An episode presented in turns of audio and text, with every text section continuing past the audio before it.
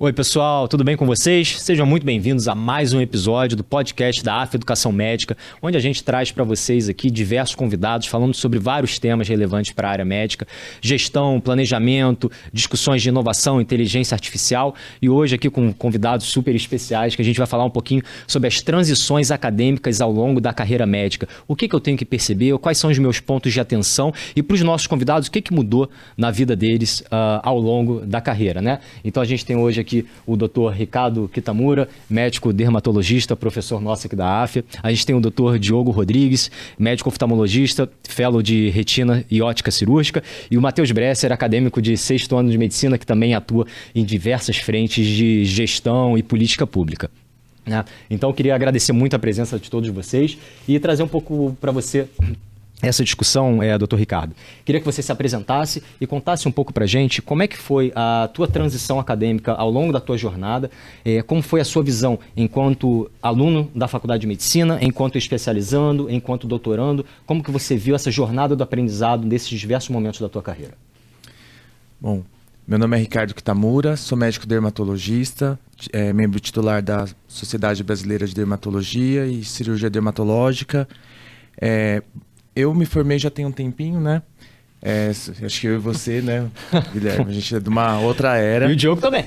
Ah, o Diogo já entreguei também, ele já, já entreguei. A gente é de uma era um pouquinho mais antiga, mas assim, eu fui de uma primeira turma de faculdade. A minha turma foi pioneira, na época teve até protesto no meu vestibular, tá? O pessoal de, dessas escolas mais antigas não deixavam a gente entrar para fazer o, o vestibular. É, foi uma primeira turma muito boa, acho que eu tive um embasamento muito bom. Não foi do grupo AF, foi de, um, de uma outra faculdade que eu me formei. É, terminei a faculdade, eu queria pesquisa na minha, na, no meu entendimento. É, daí eu comecei a pensar em cardiologia, passei pela cardiologia, odiei, falei, não é minha área. e eu já tinha coisa, muita questão com coisa de pele, né? Daí eu passei pela matéria de dermatologista, inclusive tive dois grandes mestres, uh, o casal Alshorn, né, que eles são bem sim, famosos sim, no dermato. Sim, sim, Foram meus mestres e assim, fiquei apaixonado. Daí eu falei assim, acho que é o que eu quero. Daí é, eu comecei a estudar sobre pele, passei pela matéria. Eu estava, na verdade, dividido entre dermato e cirurgia plástica na minha época. Daí eu passei pela cirurgia geral, odiei. Falei, não quero, não é essa vida que eu quero. Falei, então vamos para dermato. É, daí eu tinha acabado de me formar, tinha, tinha que pagar a FIES, eu falei, não tem como fazer uma residência agora. Daí eu falei, vou fazer, primeira coisa, medicina estética. Fiz medicina estética, mas eu sentia necessidade de tratar a doença. É, parecia paciente com pinta, eu não sabia o que, que era aquilo, daí eu fui fazer, decidi fazer pós-dermato. É, na época, a, a, a, chamava IPMED, né? agora é a, a, Educação Médica. É, a gente tinha a professora Valéria Petri, e ela meio que me adotou. Eu fiquei esses dois anos com ela, fazendo a pós aqui. Fiquei apaixonadíssimo. E eu era muito, eu, bom, ainda sou, né, bem expert na parte de peelings químicos. E ela me convidou para ir na Unifesp, faz, é, participar como preceptor da Unifesp ali da, da residência. Fiquei de 2012 até 2017 com ela. Foi a época que eu fui fazer a minha prova de título de especialista, né? Fiz todos os créditos que precisava, passei. Deu, em 2018 eu fui fazer é, o R+, na, na Faculdade de Medicina do ABC, em dermatocosmiatria.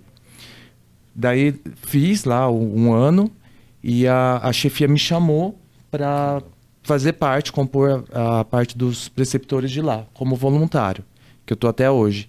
E assim, a gente ensina os, os os, os, os, residentes também. Só que, assim, em termos de preceptoria, já sou preceptor, já fui preceptor de um outro grupo. Em 2017 eu entrei na, na, na, na AFIA, né?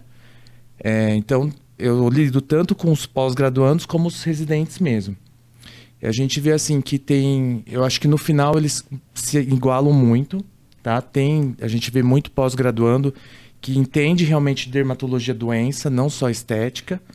É, e no final, assim, acho que todo mundo chega numa linha, porque o, a, o conhecimento da, da, dermatologia, você tem que ver, ver, ver casos, fazer muitos casos, operar, fazer muito procedimento estético para você chegar no nível de excelência. Eu até hoje, eu faço, eu estou, sou, estou fazendo doutorado uhum. é, em biofotonic laser, na, na, da, dentro da universidade que eu vim. É, e até hoje a gente estuda muito, né? Eu optei fazer por essa parte de tecnologia porque sou apaixonado por máquinas, gosto muito de aparelhos. E a gente vê que o conhecimento não, não tem fim, né? Cada vez você, você aprende mais, a coisa vai, o buraco não tem fim, né? Então, é, a gente vê que o conhecimento é, é, uma coisa crescente realmente. Ah, sem sombra de dúvida, Ricardo. Parabéns pela tua ah, jornada obrigado. brilhante. Assim, é, assim, o academicismo está sempre presente né, na nossa jornada enquanto profissionais médicos. A gente está sempre estudando, sempre se atualizando. É um dos pontos que a gente vai discutir muito hoje ainda, realmente, essa necessidade de adaptação contínua do médico né, a, a esses diferentes cenários de tecnologia, de métodos de prevenção, diagnóstico, inovação, tratamentos. É, mas, Ricardo, você então você passou por diversas fases de aprendizado você Sim. foi o especializando, você recebeu a instrução dos teus preceptores enquanto aluno da especialização. Depois você foi é, passar o conhecimento enquanto professor da pós e agora você está recebendo também outro tipo de aprendizado no doutorado. Então, para você, como você vê a visão de quem recebe o conhecimento lá enquanto especializando e agora enquanto preceptor, enquanto doutorando? Como você vê essa transição, essa mudança da forma de eu receber esse conhecimento, de eu receber esse aprendizado e passar isso para os meus alunos? Eu acho assim, no, aonde eu estou agora, nesse nível de aprendizado, é pior, porque assim, eu tenho mais responsabilidade ainda. Enquanto você é aluno, você está ali reaprendendo, basicamente você tem um, um, um um comprometimento com você, com o teu paciente. Agora, assim, eu, como numa posição de preceptor, se eu passo o conhecimento errado para o aluno, eu vou, vou prejudicar uma cascata inteira. E eu, como agora, como, como é, fazendo doutorado, é pior ainda. Eu acho que a gente tem mais cobrança é, nesse nível de, de aprender novos conhecimentos e repassar do que quando eu estou no, no nível mais baixo da pirâmide. É, a gente, durante a nossa carreira médica, nessas todas as posições de aprendizado que você teve, é, as coisas se desdobram, né? Hoje em dia você tem, é, por exemplo, o médico que vai estar sempre se atualizando, você tem diversas soluções que a gente oferece para o médico se atualizar. Você tem, além dos fellowships, né, além de todas essas subespecialidades, você tem os workshops, você tem curso de especialização Exatamente. em áreas específicas, seja elas de método diagnóstico, seja de um tratamento específico para uma patologia específica, uhum. né? E uma delas é o fellowship né? Que na verdade você, depois que você termina a tua especialização, seja através da pós-graduação, seja através da residência médica, você vai se especializar ainda mais naquela Exatamente. área da tua subespecialidade, né? Então, Diogo, queria que você se apresentasse, falasse um pouquinho também da tua carreira é, e como é que você chegou até o teu fellowship de retina e ótica cirúrgica. Bom, obrigado pela oportunidade aí. É, então, na verdade, é, pegando o gancho do Dr. Ricardo, né, a minha veia de ensino, né, já foi desde antes da faculdade, né, porque você já me entregou aí com a, com a idade, né, mas já tenho uma certa idade assim, né, então demorei bastante para fazer a faculdade, então quando eu entrei na, na faculdade de medicina, antes eu já era professor, né? sempre gostei de, de ensinar, até já tinha o espírito um pouquinho mais empreendedor mesmo, então já gostava de ensinar com que eu lidava melhor com as matérias da, da para vestibular, né?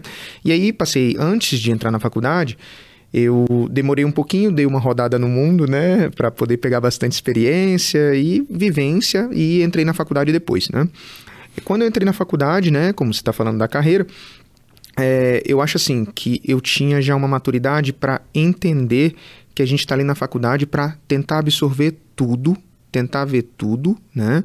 Para você depois escolher o melhor caminho. E ainda assim, dentro da faculdade, quando eu me formei, né? Me formei em 2016, é, eu também tinha algumas necessidades pessoais. Falei, ó, acho que eu vou parar um tempo, né? E vou ver o que, que realmente é antes de entrar para minha subespecialização, para especialização, né? No caso a residência. E também continuei. Aí fui trabalhar, né? É, ver um pouco mais do mundo como é, né? Ser médico recente e entrar no mercado de trabalho é um desafio que eu acho que para todo médico, né? A gente que acaba de sair da faculdade, no outro dia já está com o CRM e já atuando, né, cuidando de vidas, enfim, num cenário que às vezes no Brasil é um pouco desfavorável, né, enfim. E isso fez eu ganhar bastante maturidade para entender o que que a gente quer escolher. Por isso, e desde lá atrás, como eu falei pegando o gancho, né, é, eu vi muita coisa na medicina de tudo para poder eu tentar escolher. E aí, nesse gancho que eu vi, ó, eu acho que eu tenho a veia mais cirúrgica, de ensino, é, gosto de ambulatório, gosto de paciente mais crônico, idoso, enfim, a gente vai se encontrando na carreira da medicina, né? E aí eu fui ver a especialidade da oftalmologia e me apaixonei, né? Que é uma especialidade que tem a ver com tecnologia, tem a ver com empreendedorismo, né? Que normalmente todos os oftalmologistas, né? Tem essa, um pouquinho dessa veia, né? E principalmente tecnologia. Eu acho que até o fato de, de gostar bastante, de ser um pouco mais nerd, gostar de máquinas, tecnologia, videogame, essas coisas, tudo eu sempre gostei também. E me, me encontrei na carreira. E assim que eu entrei na, na, na residência, continuei mantendo meu pensamento de tentar absorver, de ter humildade para entender todo o contexto, de ver tudo, para tentar escolher a subespecialização, que é retina cirúrgica. Então, hoje, atualmente, eu sou fellow de retina cirúrgica e óptica cirúrgica, né? É, e isso fez toda a diferença na hora da escolha, né? E continuo seguindo o mesmo, o mesmo pensamento, que é tentar absorver. Por quê? Porque eu também quero seguir carreira também, assim como o doutor Ricardo, de ser preceptor, de, de formar médicos especialistas, subespecialistas melhores, né, para continuar essa cascata aí de boas formações, né, ao longo do tempo, né. Então acho que é um pouco isso. Não, com certeza. Assim, a gente vai a, a forma da gente aprender, é, você passar o conhecimento né, para os nossos alunos. É, a gente está sempre se atualizando, a gente é obrigado a estar tá sempre se atualizando, se especializando e formando cada vez médicos melhores, é, médicos especialistas melhores. É, e, Diogo, eu lembro muito das nossas discussões. É, bom, a gente não ia falar isso aqui, né? Mas eu fui preceptor do jogo lá no Benjamin Constant, lá no Rio de Janeiro, né? Sim. No departamento de catarata. E a gente sempre, no nosso dia de cirurgias, eram ali todas as cirurgias da manhã. E o primeiro horário da manhã era a gente discutindo sobre o futuro e sobre carreira, o que, que a gente ia fazer no ano seguinte, daqui a 10, 15, 20, 30 anos, né? É, então, Diogo, você que passou por todas essas transições, né? Que você já entrou um pouquinho mais velho no mercado mercado de trabalho, que isso também é totalmente essencial, a nossa maturidade, né, a nossa cabeça para lidar é, com essa transição tanto a transição é, emocional e a transição de responsabilidade legal, quando você começa a trabalhar como médico, quando você começa a atuar, seja como médico generalista, seja na subespecialidade, né? É, então, você hoje, você fez a tua, é, você especializou em oftalmologia, e depois você foi para o Fellow. São dois focos de aprendizado totalmente diferentes. Como é que você enxerga hoje em dia o teu foco de aprendizado no Fellowship? Onde que você foca e o que, que você acha que mudou para você de, depois da tua especialização em oftalmologia. Sim. É, então, como eu falei anteriormente, né, a especialização de oftalmologia te forma como oftalmologista geral, né? Mas desde, eu acho que no primeiro ano da residência eu já entendi mais ou menos o que eu queria, né? Como eu falei anteriormente, eu gosto de paciente crônico, sempre gostei de doença, mas eu tinha a veia muito cirúrgica, né? Eu sempre Parece que quando eu entrava no centro cirúrgico eu sentia aquela coisa, cara, eu gosto de ficar aqui, eu gosto de ficar aqui, e hoje faz todo sentido para mim, né? É, e como você estava falando, né, o fellowship hoje, o foco meu, né, que é um, um fellow de retina cirúrgica e óptica cirúrgica, na verdade, óptica, óptica cirúrgica é cirurgia refrativa, catarata, enfim, é, que tem muito a ver com o resultado visual. Já a retina cirúrgica, a gente está lidando com as emergências, enfim, com as urgências, que pode alterar muito a visão. Então, meu foco hoje é, é muito mais cirúrgico, né? Então, assim, hoje eu entendo que você também precisa desse tempo de maturidade para entender o que que você quer, porque hoje no Fellow eu consigo realmente entender. Se você não gosta de cirurgia, talvez esse não é o teu perfil, talvez não é para você e tá tudo bem. Você pode seguir outra carreira, ser um médico oftalmologista mais clínico, né, que existe e é muito útil, né? Diversas áreas de atuação. Diversas áreas, mas o foco realmente do Fellow é cirúrgico, né? Então, quando você entende que você tem aquele não vou dizer vocação, mas que você tem talvez aquela, aquela veia e você investir naquilo para se dedicar, né? Porque o fellow é de dedicação, então a gente é, se dedica muito, doa muito tempo, né? Para uhum. operar bastante, ter bastante volume cirúrgico, para você ver bastante casos, para você depois chegar, como o doutor Ricardo falou, num nível de excelência de que você operou bastante, viu bastante caso, né? E o que tem a ver muito com o que você falou da resiliência, né? Hoje em dia, né, a gente tem vi visto aí, talvez, eu acho que, acho que da minha geração que formou para trás, né, um, e agora para frente, um outro perfil de médico que está entrando no mercado, né? E, e eu talvez, por sorte, ter tido um tempo a mais para viver um pouco, ver as experiências, enfim, né? Só pegando um gancho, eu morei fora do país um tempo, depois voltei, então isso me fez engrandecer bastante para ter maturidade para tratar da saúde do outro, seja ocular, seja dermatológica, seja. Isso eu acho que é o mais importante, você entender qual é o teu papel como médico e aonde você vai querer focar. Como eu te falei, hoje meu foco então é cirúrgico, né? Que, enfim, o cirurgião acaba tendo que se dedicar bastante para poder entregar o melhor resultado para o seu paciente. Eu acho que esse é, é, é o foco principal, né? E, e você saber é, escolher e saber qual é o teu perfil. Por isso que eu falei lá atrás da questão de você ver tudo, estar aberto a todas as informações para poder filtrar e você posteriormente escolher qual a área que você quer seguir e se encontrar. E hoje eu sou bem suspeito para falar que eu sou muito realizado, né? E até hoje, e, e é aquela coisa da resiliência, né? Porque a gente acaba lidando com situações bem adversas e você tem que ser resolutivo. É, assim, a gente.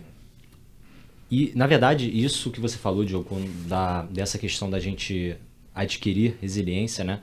É, quando você se forma, hoje em dia, isso em qualquer área, a gente não está falando só da medicina.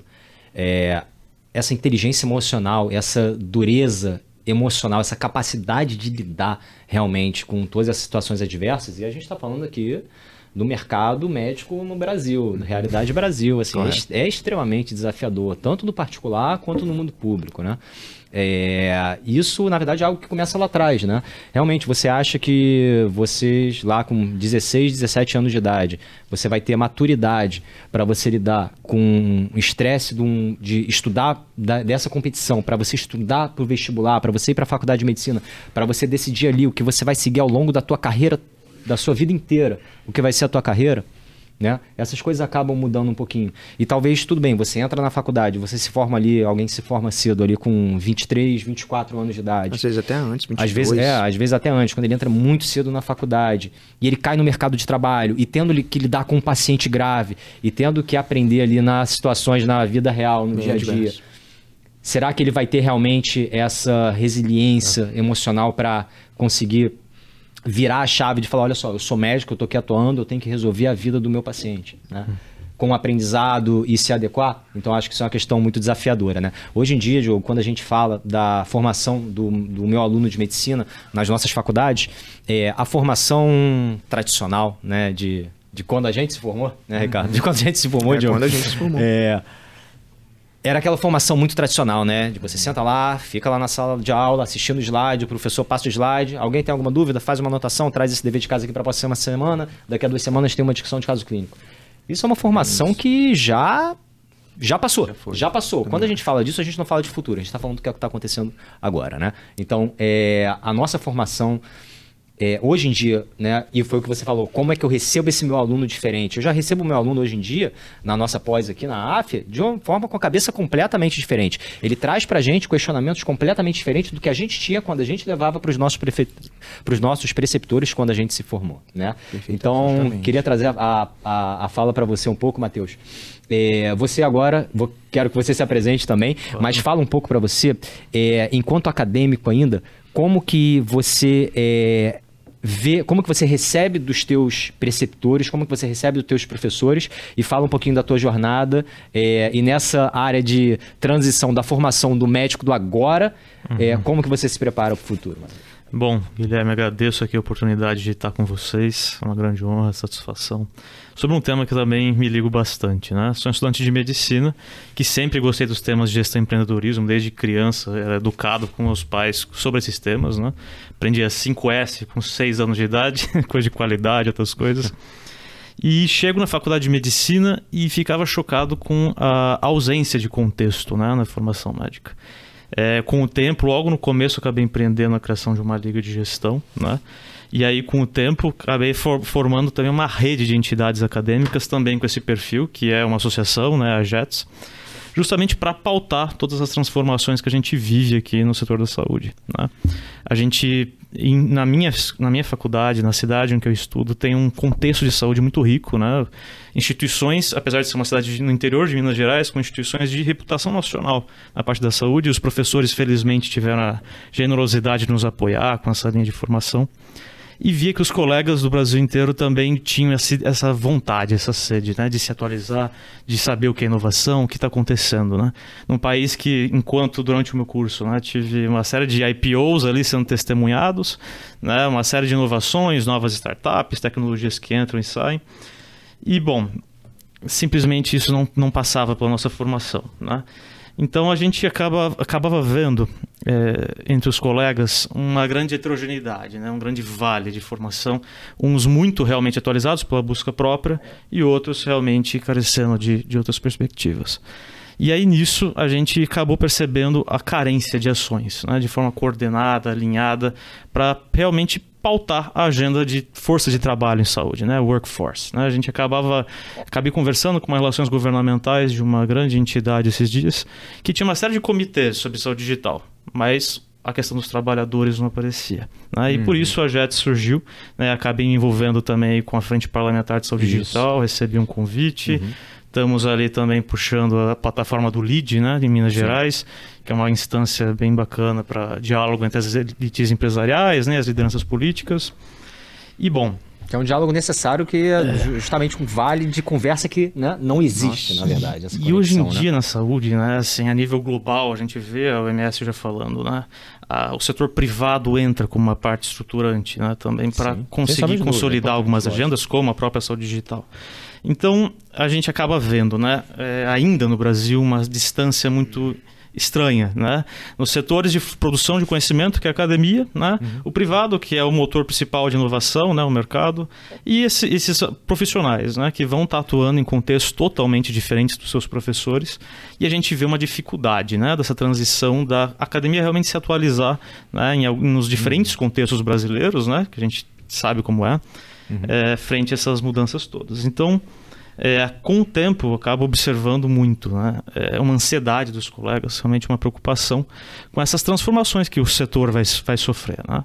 As lideranças médicas, as bases dessas lideranças, né? o que as levantam na sociedade como promotores de mudança, né? de pautar agendas, é, vão ser cada vez mais diferentes do que a gente via no passado, né? A gente via uma medicina muito baseada na tradição, né? Com as tradições dos serviços, é. aquela visão muito hipocrática. É, é.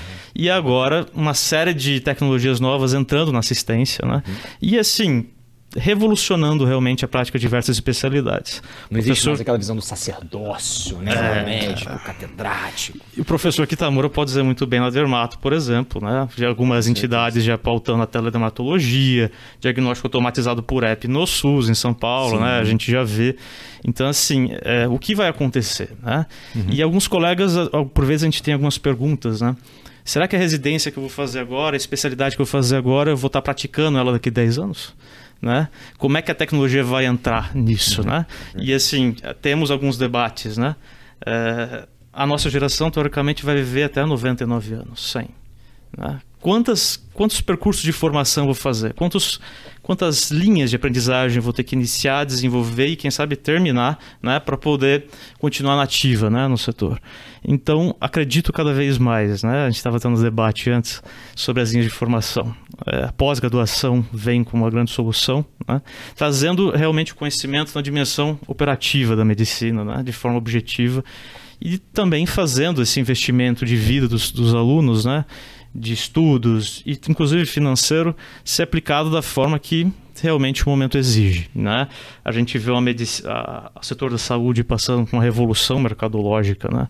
É, cada vez mais grandes corporações vêm profissionalizando, dando as, a, a, tônica, né? De qualidade, Sim. práticas assistenciais. A importância do, é, do, do, do dos, da, das, das companhias privadas vindo com a estrutura e com a formação e com a qualidade, né? Só que, novamente, é o gap da conversa. Né? E aí, né, Gui, com a experiência que a gente teve na Opt, entre outras corporações, né, fica cada vez mais evidente que não é necessário alguns percursos todos para poder exercer uma medicina com qualidade e eficácia. Né? Então, é, como a gente falou, né, essas, essas lideranças da saúde também né, acabam sendo é, cada vez mais relacionadas a essas corporações, né, essas organizações que estão pautando a agenda de inovação, a transformação do setor. E aí novas competências são exigidas, né? executivas, é. soft skills, entre outras coisas, a gestão em si, uhum. que é uma das coisas que a JET se preocupa. É. E a gente falou muito de Perdão. Não, pode falar, pode falar. A gente falando muito de corporações, mas também no SUS. Né? A hum. gente vê, eu tive a graça de ouvir o professor Ovésio Magalhães, aí, da Secretaria de Atenção sim, Especializada sim, sim. do Ministério. E ele falando do grande vazio assistencial de especialistas, né? pessoas com alguma formação específica nos cinco anos do Brasil. E especialidades assim extremamente fundamentais né?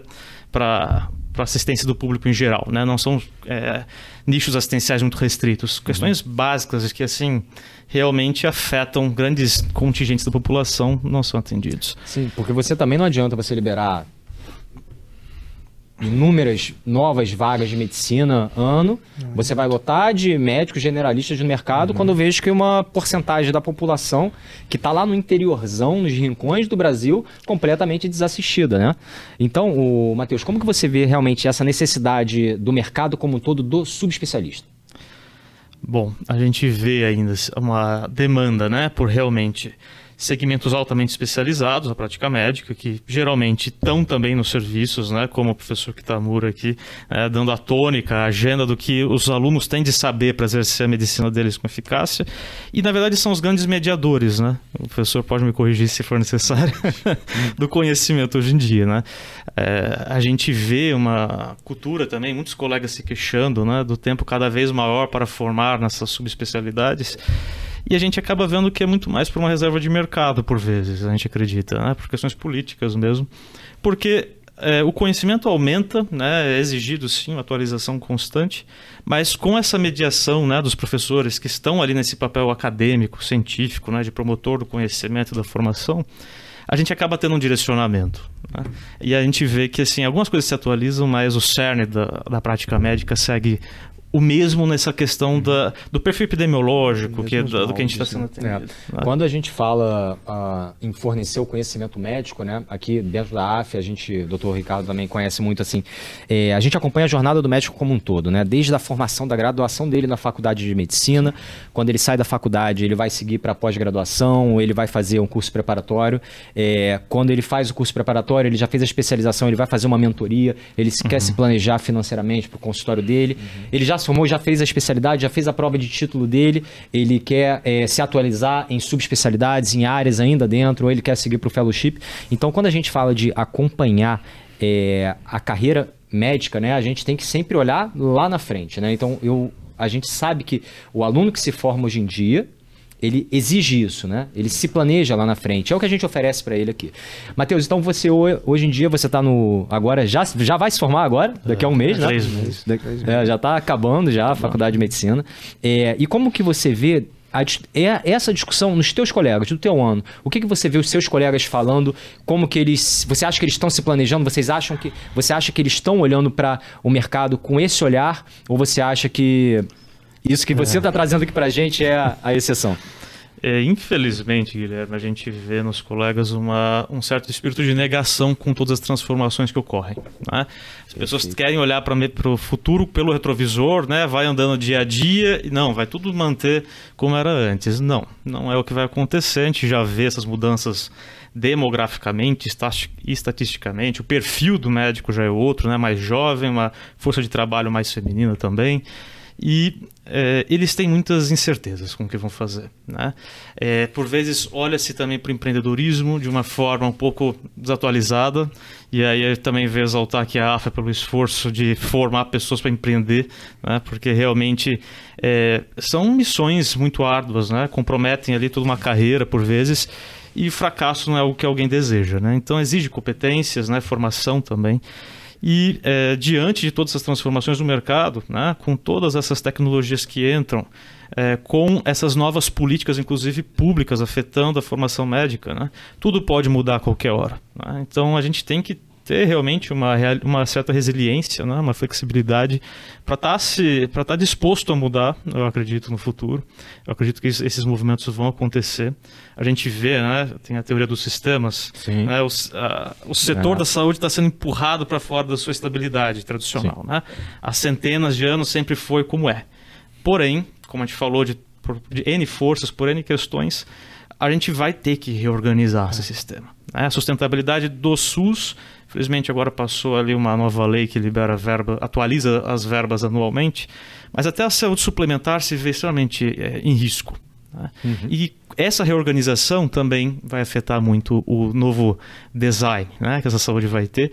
E exigindo que esses médicos se reposicionem com algumas vezes na carreira, eu acredito, no caso brasileiro. É, e lembrando que esses médicos são aqueles, essa liderança médica do futuro é quem a gente está formando agora, né? Exatamente. E essa é a nossa Exatamente. responsabilidade como formador Exato. do meu aluno, que eu recebo ele já médico e vou capacitar ele como especialista. E é por isso também que na JETS a gente, a gente criou a JETS. Né? A agenda nossa é justamente essa, atualizar a formação médica e atender né, de forma associativa, não é uma empresa, é uma associação, é, coligando os jovens para que estão interessados nessa formação. Né? A gente, por conta dessa questão, dessa miopia estratégica, essa falta de horizonte, uhum. a gente na JETS até colocou já algumas for formações para o ano que vem de prospectiva, para realmente desenhar cenários, entender o que está acontecendo, porque a gente vê, e eu estava conversando até com um grande professor aí, consultor do MS, falando de como é, as pessoas fazem gestão olhando para o dia seguinte só. Né? Ah. Né? E a gente, com uma carreira de 50, 60, 70 anos para exercer, a gente não pode ter esse olhar. Né? A gente vai assumir muitos riscos Sim, desnecessários. Sem o médico ali com 55, 60 anos de idade, ele vai estar, tá, enquanto outras carreiras já estão próximas da aposentadoria,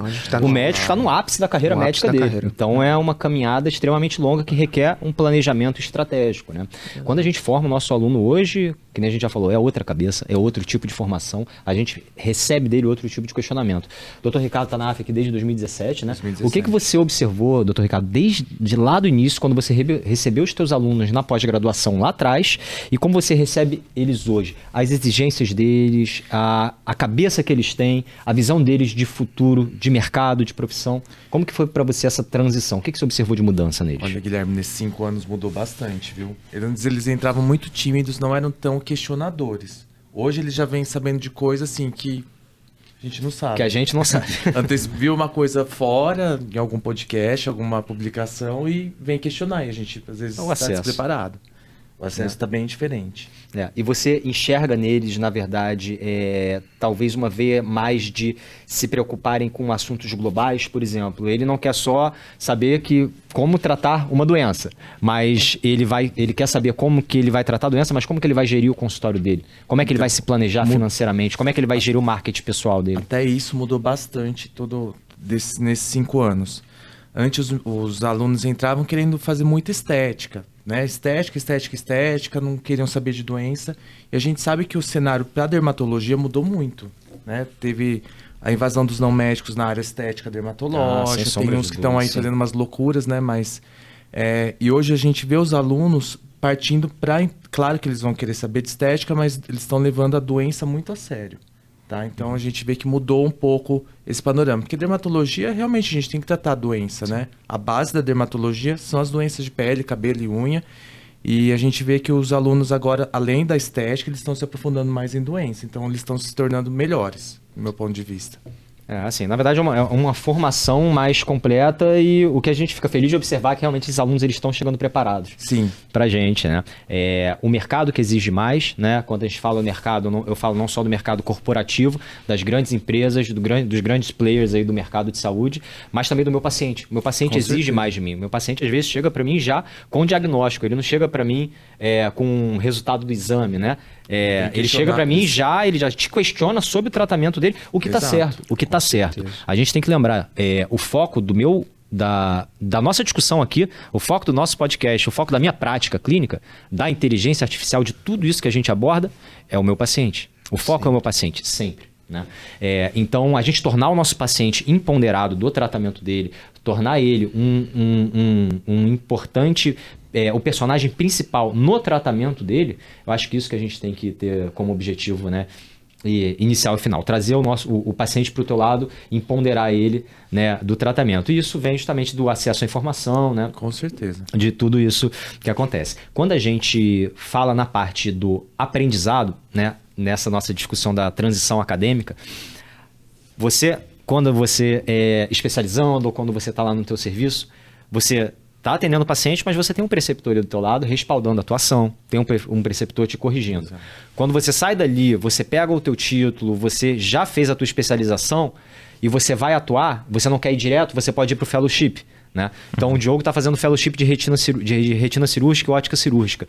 Então também é ainda um passo entre a vida real lá do mundo particular com, teu, com você e o seu paciente, você resolvendo a vida dele, uhum. né? onde você ainda tem a preceptoria, onde você ainda tem é, algum professor te orientando, só que com nível maior de responsabilidade. Né? Então como que foi para você, Diogo, esse desafio de você sair ali da preceptoria é, no teu serviço de especialização e agora como é que está sendo essa responsabilidade com o paciente e com, no serviço como um todo enquanto fellow.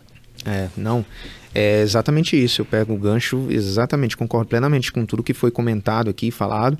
É, por, por, por, sorte, eu, eu, a minha prática clínica já é né, a vida real, né? Então, eu tenho, eu, eu costumo dizer que eu tenho a sorte de estar tá aprendendo com o cenário real da gente, né? É, a minha especialização é num serviço privado, então a gente lidar com pacientes de convênio, desses grandes players daqui, né, do, do, da, da saúde suplementar. Então a gente já acaba exatamente vendo esse paciente. Ele vem com a dor, às vezes ele já vem com o diagnóstico e a gente tem que ter a certa maturidade de acolher primeiro, ouvir o que ele tem para falar e colocar nosso posicionamento, que é por isso que ele veio procurar a gente, o subespecialista, né? Então eu concordo plenamente com tudo que foi falado, realmente. É, e para mim está sendo, na verdade, um desafio até meio que natural, porque todo dia a minha prática clínica já é no, no, no, âmbito privado, né? E também tem o âmbito do SUS, e a gente vê às vezes a diferença de perfil, né? Eu acho até aqui que foi comentado anteriormente, é, não só lá no interior do Nordeste ou do Norte, que tem, que a gente sempre tem essa visão, né, que tem um pouco de dificuldade de acesso. Eu, como eu atendo em São Paulo, na grande São Paulo, né, quase São Paulo todo, eu vejo a dificuldade até nos locais um pouco mais afastados, aqui na própria cidade de São Paulo, essa dificuldade do acesso ao subespecialista, né? É, quem dirá, às vezes, um, na, o, o, médico geral, né? Então, eu vejo essa deficiência. Às vezes, eu mesmo vim com bastante, assim, é, uma cabeça de que, poxa, São Paulo tem acesso a tudo.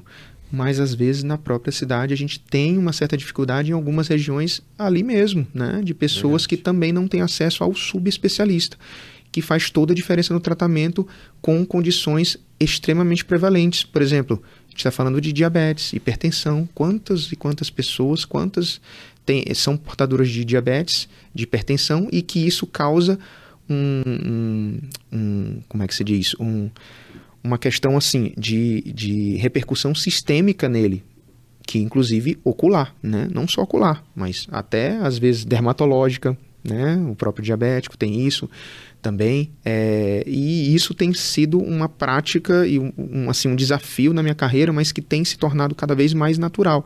Então, graças a Deus, assim, eu tenho a sorte de estar tá lidando com esse tipo de perfil. E isso me torna cada vez mais assim ciente de que na minha prática clínica eu consigo entregar mais na minha prática clínica, de trazer esse paciente para mim, né? Então, na minha prática clínica, às vezes tem condições que a recuperação visual dele né? A gente entende, pô, muita gente às vezes subestima a visão, né? Mas às vezes a gente, vamos parar um pouquinho assim, tira a visão um pouco. O que, que é a sua vida sem a visão? O órgão no sentido, a sua conexão uhum. com Exatamente, o é o sentido. Então, e a gente só percebe às vezes quando a gente vê a dor do outro.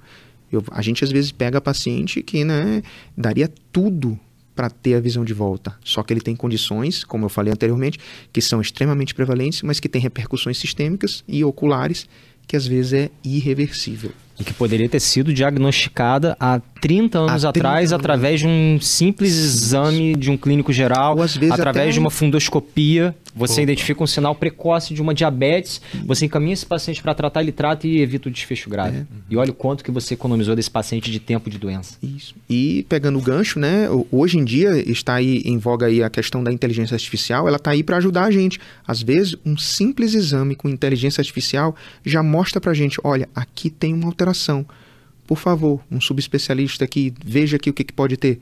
Já está dando a dica Sim. ali para gente. Não precisa o cara ver o paciente como um todo desde o início do zero, entendeu? Então, para isso é que vem as novas tecnologias não. e a tecnologia está extremamente ali enraizada ali, não só da dermatologia, mas também na oftalmo, né? Então, é, todas as especialidades. Todas espe acho que todas as especialidades, né? É, é, todas as especialidades, mas para a gente vem de uma forma muito, né, muito, muito, sendo um grande um grande player junto conosco, né, no Muito. diagnóstico e no tratamento do paciente.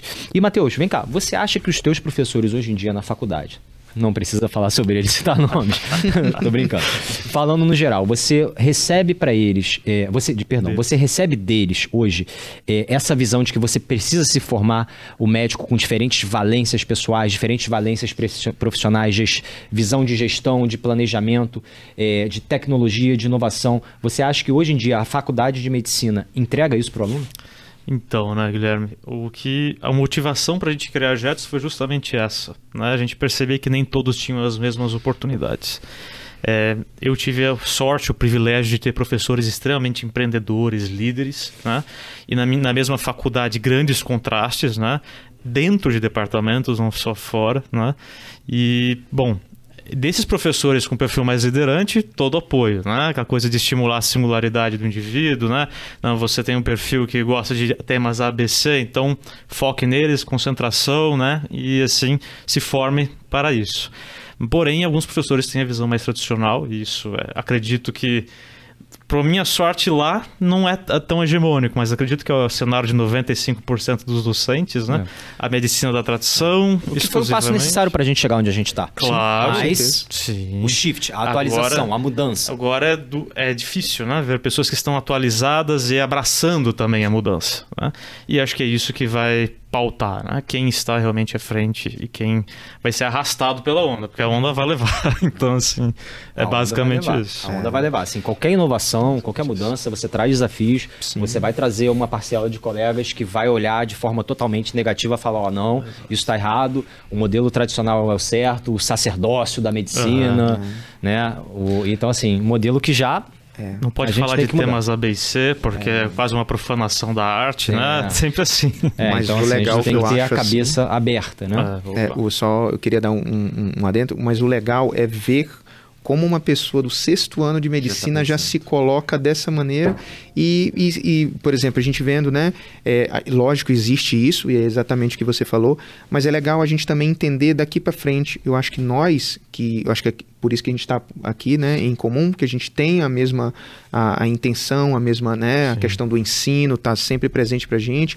E aí eu já deixo a deixa né, de, de que assim, eu sempre gostei de estar relacionado com o ensino, eu acho que isso engrandece a gente, eu acho que é aquela que já tem até estudo, né, publicado, você aprende mais quando você ensina. Esse é o topo da pirâmide. Eu acho que isso está presente, né? Mas é exatamente o que você falou. E é legal ver daqui para frente que nós seremos os médicos que formaremos a nova geração. Eu, eu, Uhum. eu vejo isso muito presente, né?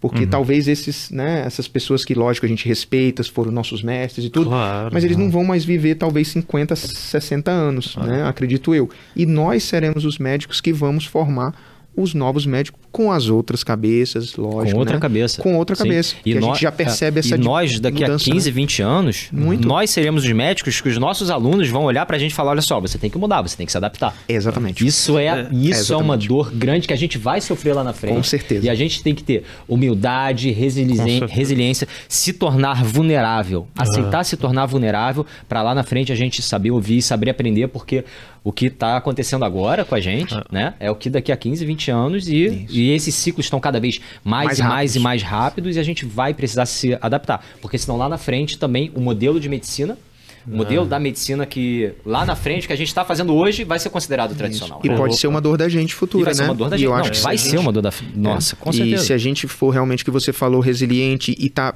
Não só resiliência, mas eu acho assim, um certo né, antifrágil e um pouquinho Exato. de Isso aí. Tentar se readaptar e tentar estar aberto às novas mudanças que a gente vai né, tá recebendo, eu acho que é essencial para a formação de um médico né, moderno que Uhum. vai estar aberto a todas essas mudanças É. que vão acontecer. É inevitável isso. Sim, e o, e o mais difícil disso tudo é a gente equilibrar a inovação, a resiliência, o errar, o tomar na cabeça, aprender, continuar a evoluir, É. mantendo o foco do meu tratamento sendo o acolhimento do paciente. Exato. E é aí que entra a paciente. parte do ensino, o academicismo, né? Que a gente vê a gente que é médico e gosta dessa parte de ensino, o academicismo está presente muito, né?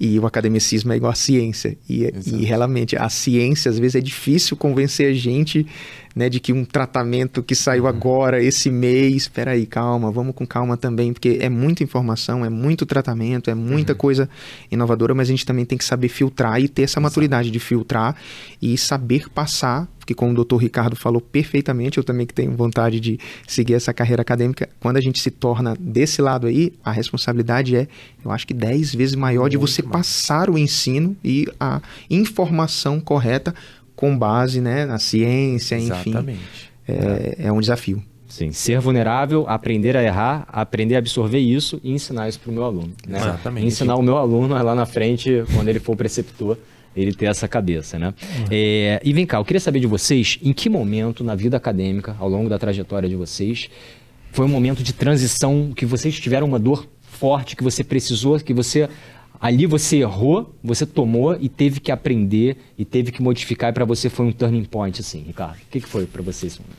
Eu acho que quando eu passei na no quinto ano na clínica médica, a gente ficava responsável por paciente que estava internado. Eu acho que quando eu tive a, o primeiro paciente que eu, que, eu, que eu cuidava morreu. Eu acho que foi assim uma. assim, mas a culpa, claro, já, já tava, né? A condição de saúde dele não era tão boa. Mas acho que foi minha, minha virada de chave, eu acho, assim, de você ficar mais humano, você se aproximar, acolher família. Acho que foi minha primeira grande experiência, assim, de, de mudança de chave. É, Até gente... então você falava assim, ah, você é médico, não sei o que, você olhava o atendimento do pessoal, falava assim, acho que você é mais ou menos isso, mas eu acho que foi minha, minha uhum. mudança de chave para eu ser um médico, uma pessoa melhor hoje. É, porque a gente, na verdade, a gente acolhe, a gente trata o doente, né? A gente não trata a doença, né? É, nós, como oftalmologistas, a gente chega no nosso consultório, por mais que para nós seja a gente várias vezes ao longo do mês, ao longo da semana, a gente examina o paciente, por exemplo, o paciente tem um glaucoma já no estágio avançado. Uhum. A gente dá esse diagnóstico para ele, a gente já falou isso para outros pacientes, é, e isso a gente tem que tomar muito cuidado, porque para nós isso nunca é um, algo algo simples, né? É, na forma do tratamento do doente. Imagina para o doente receber esse diagnóstico, receber Exato. que ele fala, olha, você vai fazer um tratamento, que você tem é, sérios riscos de perder a sua visão. É, o objetivo do meu tratamento não é recuperar o que você perdeu de campo visual, de estrutura funcional do seu nervo, mas evitar que você perca mais, né? Então, assim, esse equilíbrio entre você é, acolher o paciente, cuidar do meu paciente, tratá-lo, né? torná-lo um grande é, um, um, um, grande personagem, né? Empoderar ele no tratamento e ter o nosso dele, lado né? um, uhum. e ter o nosso lado é, humano nisso, né? Lembra, o paciente olha para você como a última esperança dele, né? Com ele certeza. não tá, né? Então, por mais que para nós seja, a gente já tenha dado várias vezes o mesmo diagnóstico, para o paciente é uma vez só que ele recebe, Exato. Né? É aquele assim, tudo bem, a incidência de uma doença é x%. Para o paciente que recebe o diagnóstico é 100%. Exato. Né? Então, assim, que nem o Diogo falou brilhantemente anteriormente, né? A maior dor do mundo é a dor do próximo, né? É a dor Exato. do meu paciente. Então, assim, a gente tem que sempre ter esse olhar de carinho de cuidado, né? É, saber e... individualizar sim, cada diagnóstico. Às vezes nem todo paciente entende o diagnóstico. E daí é você reforçar sempre, é. né, de que precisa tratar, que tenha, né, os tratamentos é, tradicionais, você tem que fazer assim, assim, assado. E mesmo assim, né, uhum. sempre... Hoje em dia no consultório, assim, dermato, a gente tem as, algumas poucas doenças que são muito graves. Por uhum. exemplo, melanoma. É. Quanto mais precoce, daí para esses tipos de doenças mais graves, eu sempre monto uma aulinha no PowerPoint, eu deixo ali. O paciente é, duvida, fala assim, olha, eu vou abrir uma aula como tem essa veia de professor, a gente já explica ali. Daí ele entende mais, ele fica mais consciente do problema dele. É. Daí ele vai, a gente faz tratamento e a gente vira realmente como principal referência. É bem isso mesmo, é, é, como eu falei, tentar individualizar, porque às vezes a gente pega pacientes que Exato que, que tem um, um nível cognitivo totalmente diferente. Exato. Então a gente tem que começar, saber adaptar, falar o português que ele entende. Que ele entende. Porque não adianta a gente isso, falar a nossa língua mediquês e, né, assim, falando dos termos técnicos, às vezes ele não entende. Ele não entende é, o nome do colírio. E às vezes a gente tem que desenhar, pintar. É. Olha, o colírio azul tem que pingar assim, o colírio vermelho é esse aqui, esse aqui é para pressão, esse aqui é para limpar o olho, tá? Né, tecnicamente é outro. É. Uma forma de você, de você empoderar o paciente do tratamento. E né? ele aderiu ao tratamento, que é o principal, Sim, é o que principal, ele é o, exato. é o mais beneficiado do, É. do, do tratamento. É. E pra você, Diogo, como que foi? Em que momento na tua carreira você teve esse shift, esse turning point que você falou, cara, aqui eu tenho que mudar e para esse caminho que eu vou seguir? Como é que foi isso na, pra você? Na verdade, assim, foram vários, mas assim, tem, tem dois a três assim, momentos assim na minha vida que foram principais, assim, né? É, primeiro, quando eu estava na, na faculdade, que eu sempre tive essa veia na questão de centro cirúrgico, eu sempre gostei, né? E aí eu sempre achei que eu ia virar cirurgião vascular, né? Porque eu gostava de coração, enfim e tal. E aí eu pedi para acompanhar um médico e aí eu, eu vi o dia a dia, para ver o dia a dia. Isso é até uma deixa que eu quero deixar mais para frente, né, no, no final. Então eu comecei a acompanhar ele e eu vi que o dia a dia do cirurgião vascular era totalmente diferente do que eu imaginava. E ali já foi um turning point que eu falei assim, não é aqui. Uhum. E foi aí que eu desisti da residência, cirurgia geral, tal, já foi ali. A segunda vez eu já estava médico, inclusive, né, foi na pandemia, então na época da pandemia eu não estava ainda na, na residência, eu entrei na- no, no meio, da, praticamente no início da pandemia, e para mim foi assim, marcante até hoje, a gente, né, a gente às vezes tem pacientes marcantes, né, e eu estava ali na linha de frente, no início ali, abril de 2020, Nossa, no auge. é, fui para um, né, peguei um, um- um- um emprego, que é um plantão, e a gente ali, ninguém sabia tratar. E, enfim, infelizmente eu acabei perdendo vários pacientes porque a gente não sabia tratar ali, é, 20 dias de pandemia, né? Então foi marcante algumas situações, né? De teve paciente que entrou e, enfim, jovem, saturou, só que o que foi mais marcante para mim foi que eu, eu não percebi nada do que estava acontecendo ali, só foquei no paciente e ele olhou para mim, um paciente jovem, falou para mim, doutor, por favor, eu não posso morrer porque eu tenho filho para criar. Nossa. Só isso que eu vi. Mas ok, a gente não mediu esforços, foi, investiu tudo nele, mas infelizmente ele por conta da pandemia, ele chegou a falecer e eu tive que dar notícia para a família. E foi aí que eu lembrei que ele falou que ele tinha filho, família, e aí eu fui dar a notícia para a família. Ali foi um turning point que eu falei, olha, aqui eu tenho que mudar minha maneira de médico, de ser mais humano, de entender o outro ali, né? E, então, para mim foi essa foi um, um point assim, eu acho que total, né? E o terceiro eu acho que foi na, na oftalmologia, né? Que- Porque a gente cuida de visão, visão, visão, visão. E foi quando eu operei meu primeiro paciente sozinho e, e pude dar retornar a visão para ele. Ele era um paciente que tinha ficado, né? Vamos dizer cego, né? E é, funcional, na verdade, né? E isso começou a gerar uma depressão nele, que é comum, porque ele não conseguia mais fazer as coisas dele, e aí ele estava super ansioso por essa cirurgia, e eu falei, olha, vai dar tudo certo, e deu tudo certo, ele começou a enxergar, e um fato, assim, é, muito interessante que ele, enquanto ele ficou cego, ele, o neto dele nasceu e ele não conseguia ver o neto dele. Nossa. E aí, quando eu dei a visão pra ele, né? Enfim, quando a gente fez a cirurgia, deu tudo certo, ele conseguiu enxergar. Então foi muito marcante aquilo dele, dele poder dizer pra mim, Oh, pô, isso é maravilhoso. Isso é Isso é uma das maravilhoso demais, Olha, demais. É essa maravilhoso eu posso É dizer, assim como na derma, toda especialidade deve ter aquela coisa assim, nossa, é, é legal. É, Isso um- é impagável. Tem um ponto que você muda. É muito paciente, impagável quando o paciente, doutor, não sei nem o que Ele ele falar. Ah, de, eu tô conseguindo. E aí ele chegou já, porque às, às vezes eu- o paciente chega, não consegue enxergar, né?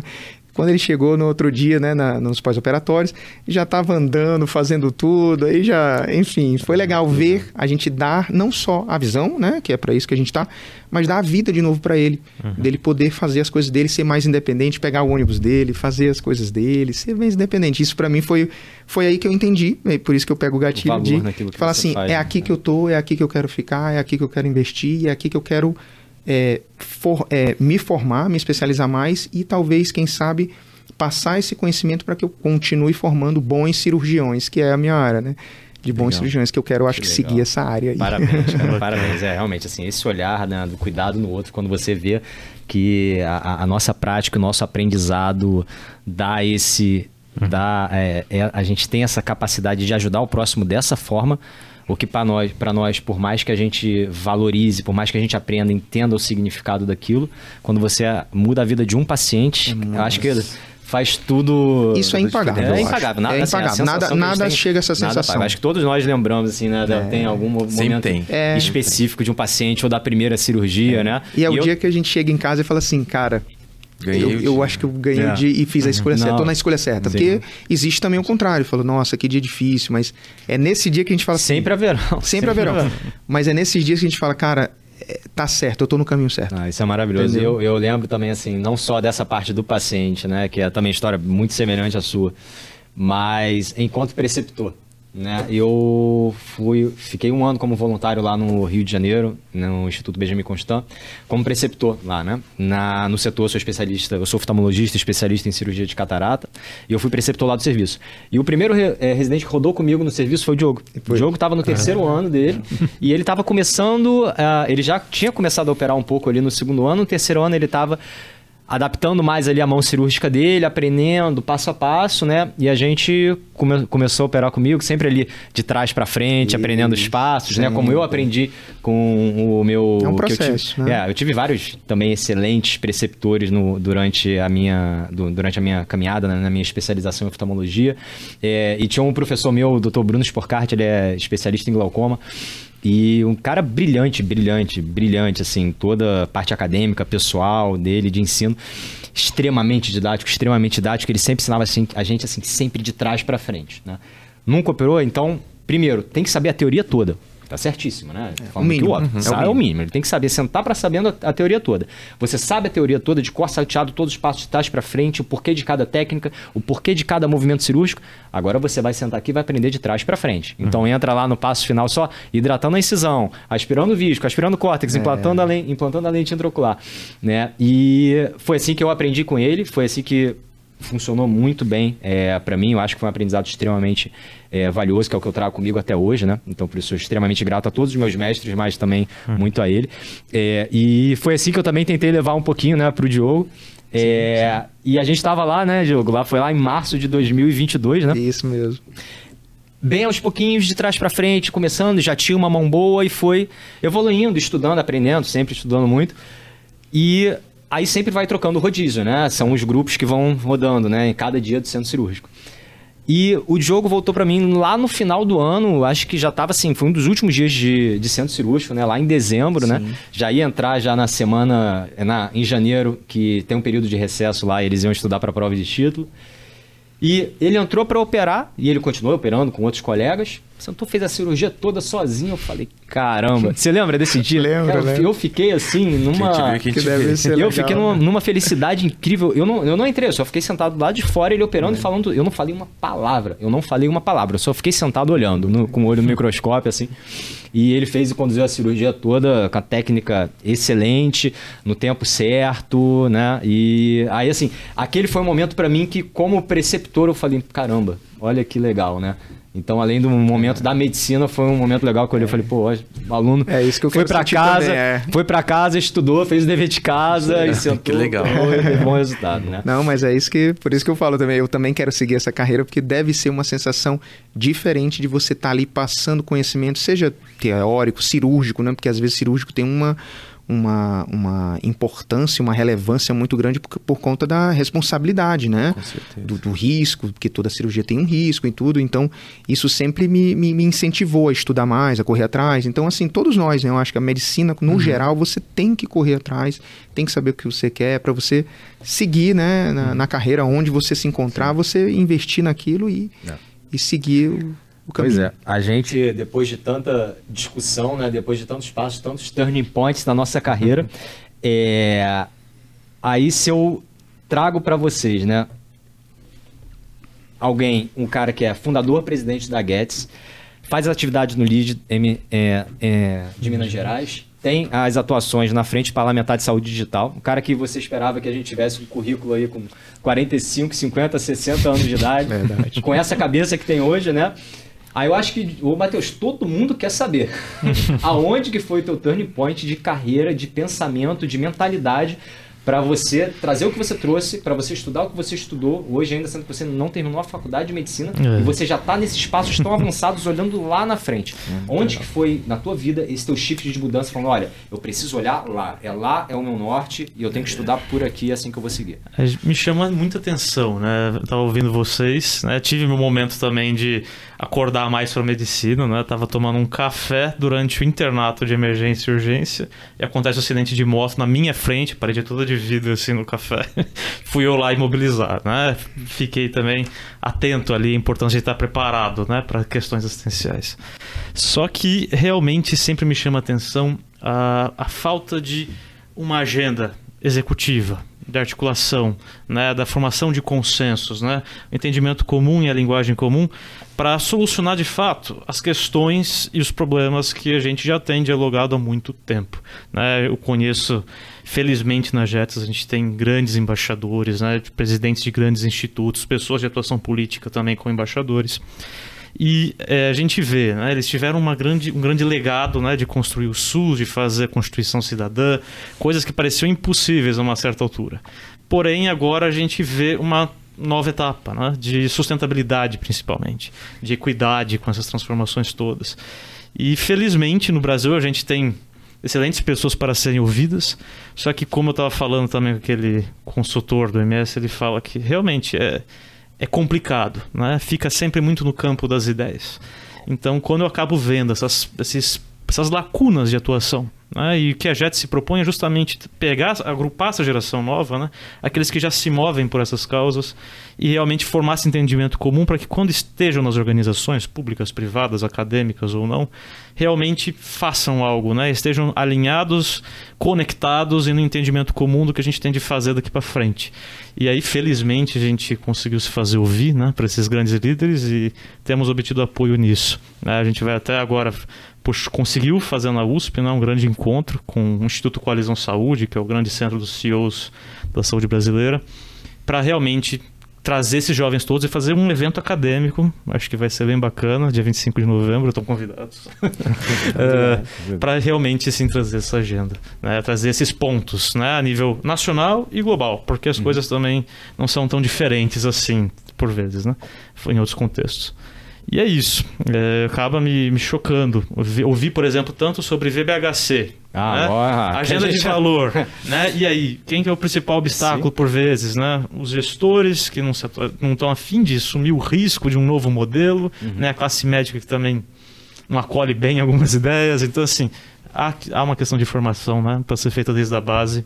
É isso que a gente tem trabalhado. A mudança da mentalidade é o trabalho de formiguinha é. e a gente mostrar o valor naquilo que a gente aplica. Exato. Define bem a base sólida dos ideais da, da, da tua companhia, dos ideais é, da tua atitude, da tua iniciativa e é um trabalho de formiguinha, né? Exato. Nada vai virar do dia para noite, certeza. nem seja inovação, Sim. aplicação Sim. e, enfim, nenhuma mudança no setor nesse sentido, né? Uhum. Bom, Queria agradecer muito a todos vocês. É, nossa, essa conversa foi maravilhosa, foi profunda, extremamente produtiva. Eu acho que a gente traz hoje é, é, um pouco do, da visão né, dessas diferentes áreas da carreira, né?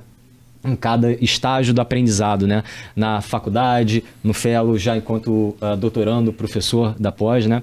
E Queria trazer isso para os nossos ouvintes, para quem está assistindo a gente hoje. Foi sensacional. Queria agradecer muito a todos vocês por se disponibilizar e estarem aqui com a gente.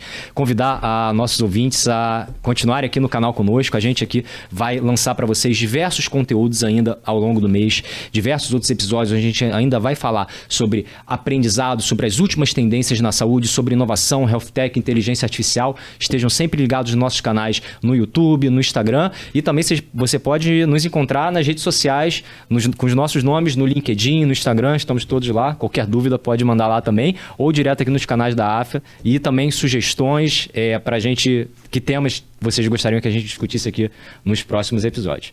Muito obrigado a todos vocês e até a próxima. Obrigado a vocês. Obrigado. obrigado.